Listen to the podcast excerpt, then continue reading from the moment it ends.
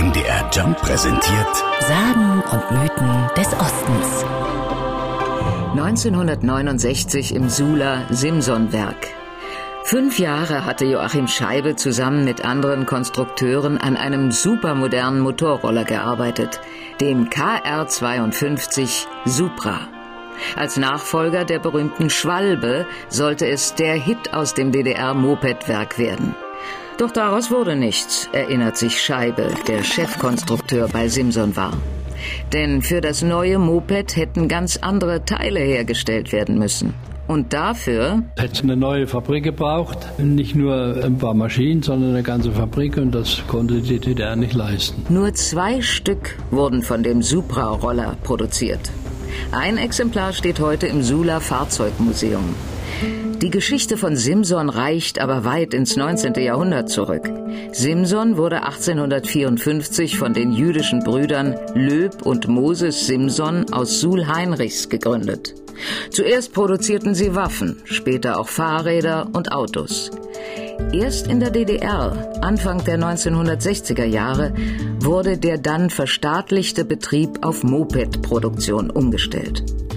Und Joachim Scheibe erinnert sich noch an die Order der Staatsführung. Baut langlebige und zuverlässige Mopeds. Wir hatten ja bei der Entwicklung eine Vorgabe, dass es montagefreundlich sein muss, das Fahrzeug. Und das hat eben dazu geführt, dass die jungen Leute auch ohne große Spezialwerkzeuge das Fahrzeug selbst reparieren konnten. Und mit gut 1200 Ostmark konnten sich die Mopeds durchaus auch Jugendliche leisten.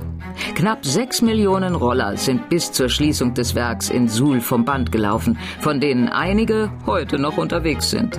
Und die sind begehrt. Bis zu 4000 Euro können Simsons kosten.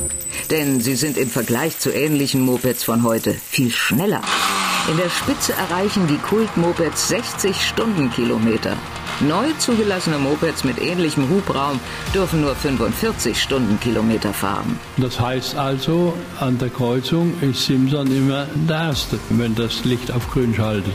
Doch darum geht es den meisten Simson-Fans nicht, wenn sie sich jedes Jahr zu Tausenden in Suhl zusammenfinden.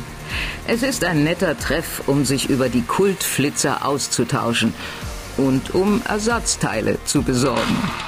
Sagen und Mythen des Ostens. MDR Jump. In Sachsen, Sachsen-Anhalt und Thüringen zu Hause.